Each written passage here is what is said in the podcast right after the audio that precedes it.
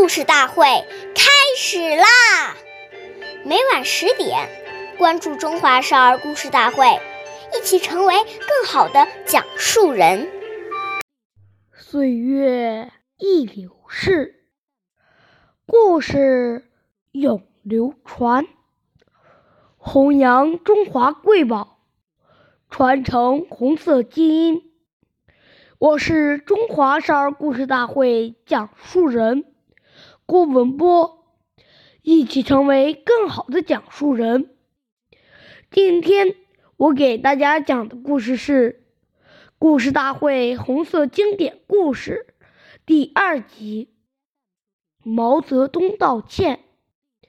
今天我给大家讲一个开国领袖毛泽东爷爷的故事。一九四四年春，延安大学举行开学典礼。毛泽东爷爷到会讲话，他说：“我们伤害了好多好同志，我作为中央主要领导要负责。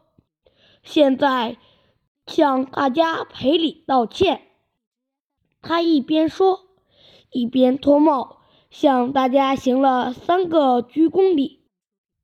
这时，会场的空气顿时凝固了，但不到一两秒钟，立刻爆发出鼓掌声。